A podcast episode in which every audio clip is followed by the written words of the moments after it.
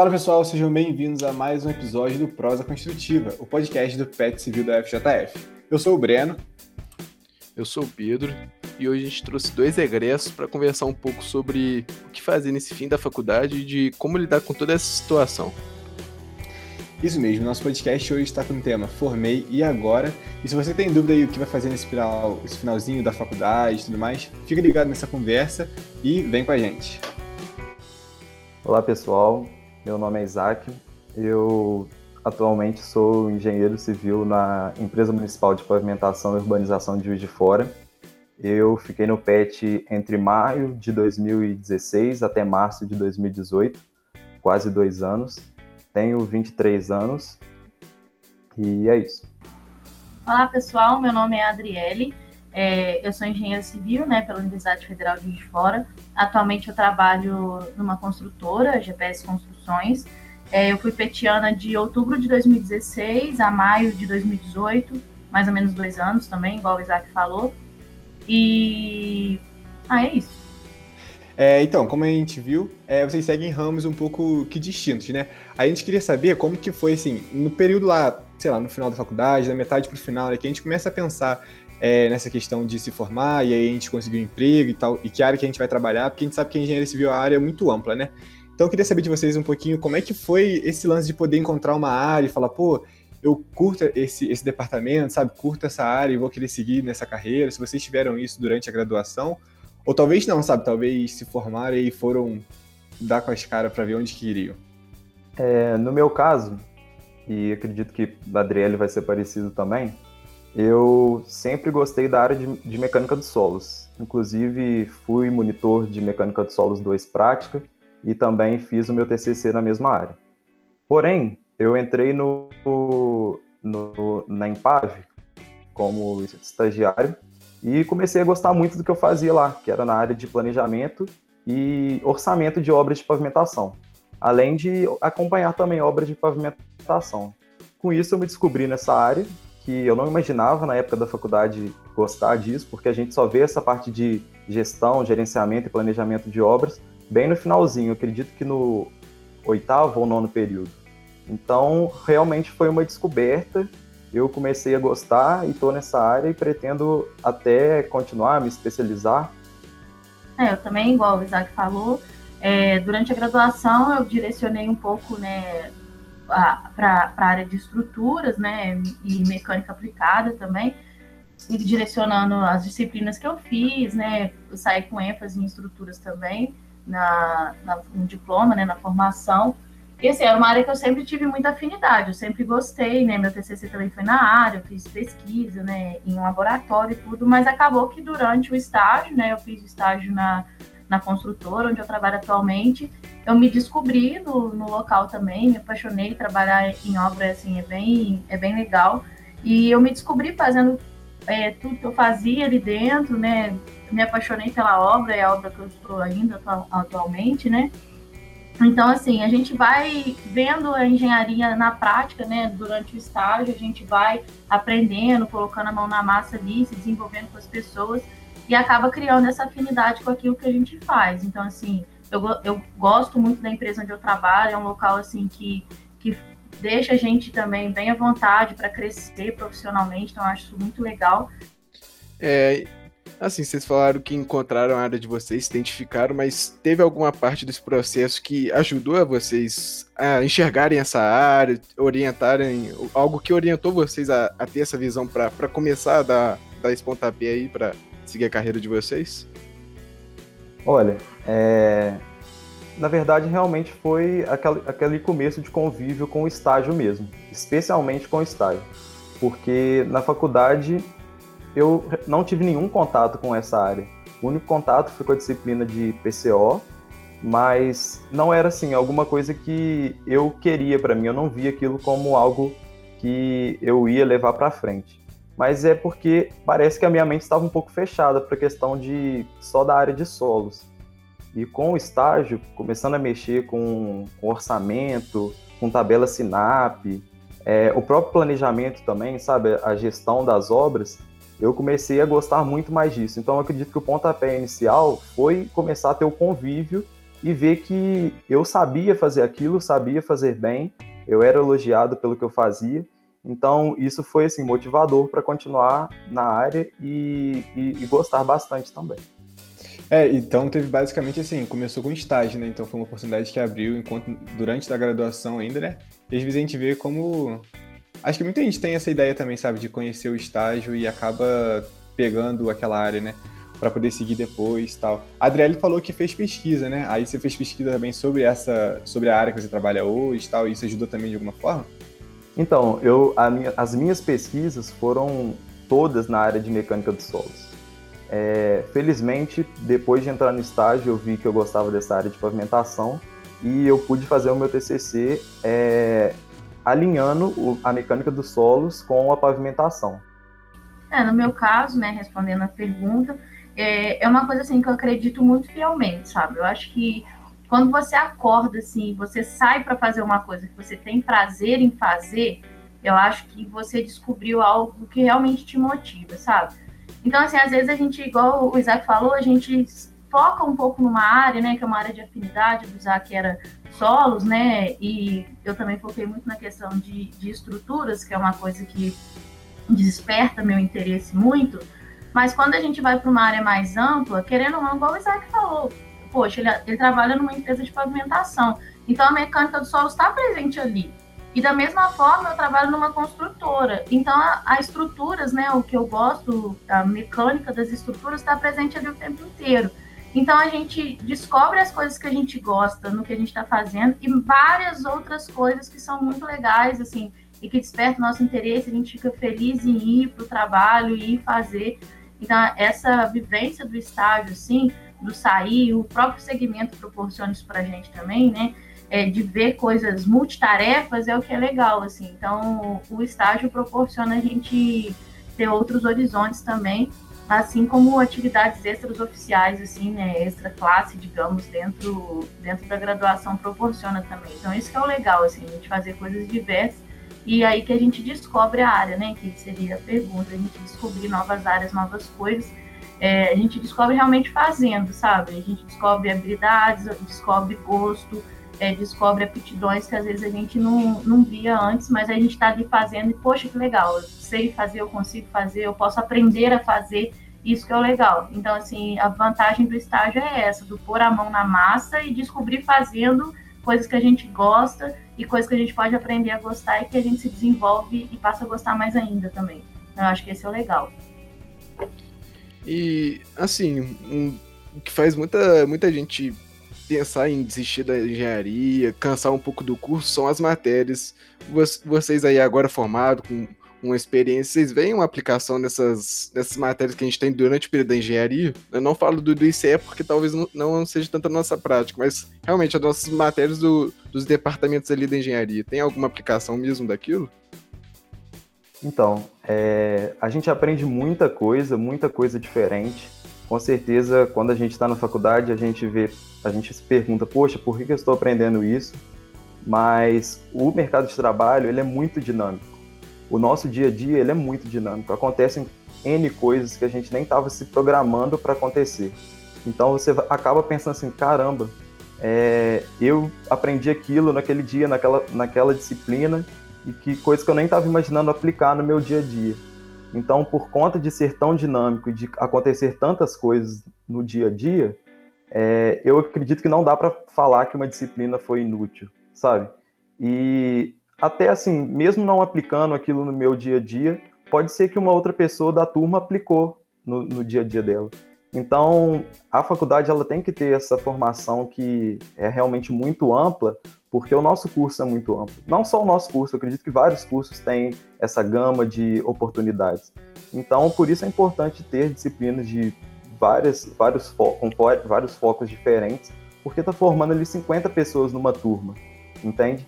E a gente, a gente pode pensar que hoje a gente não vai usar, mas daí 10 anos a gente não sabe como vai ser o nosso futuro, onde a gente vai estar. Eu conheço vários engenheiros que mudaram de, de, de profissão, assim, e foram fazer coisas totalmente diferentes.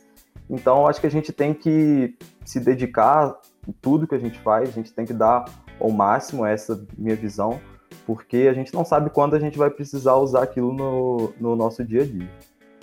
É, eu também acredito nisso, assim, até, igual o Pedro falou, brincando, né, a questão do ICE, mas assim, até o ICE, cara, a gente vai utilizar as disciplinas que a gente aprende na faculdade o tempo inteiro. Porque a disciplina, por mais que você pense, ah, por que eu tô aprendendo esse rodapé de livro?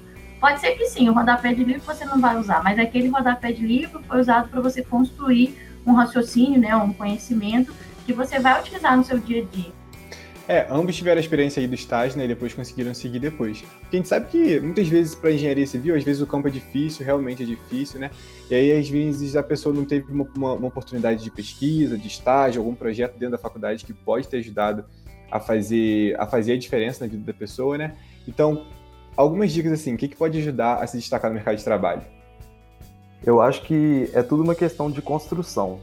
É, durante a faculdade, é o mesmo caso de vocês que estão participando agora de um segmento igual o PET, a gente vai construindo o, a nossa carreira, a gente já começa na faculdade.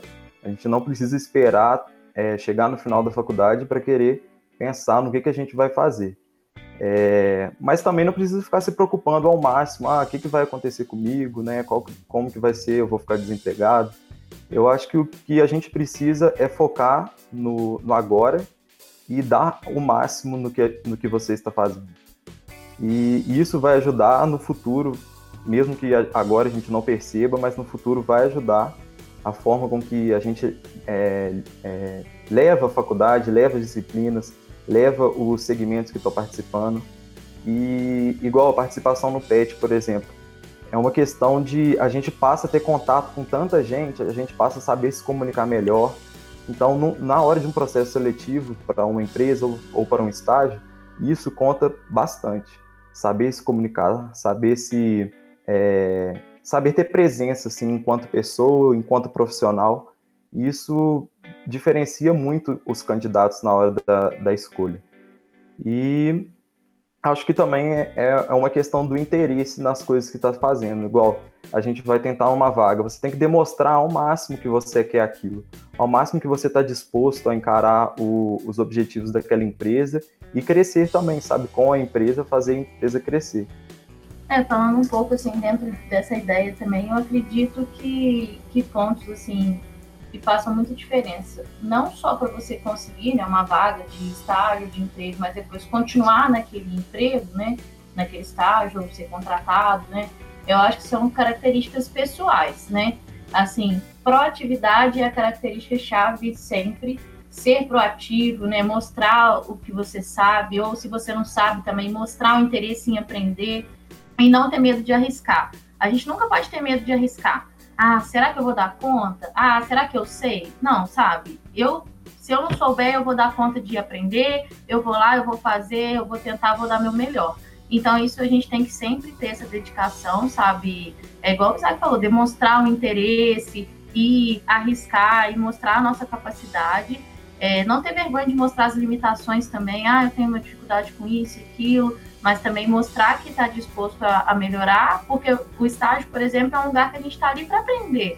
Né? Não é um, a gente está ali realmente para concluir, né? consolidar a nossa formação de engenheiro civil. E é interessante pensar também, igual o Isaac falou, né? Que a gente começa desde cedo.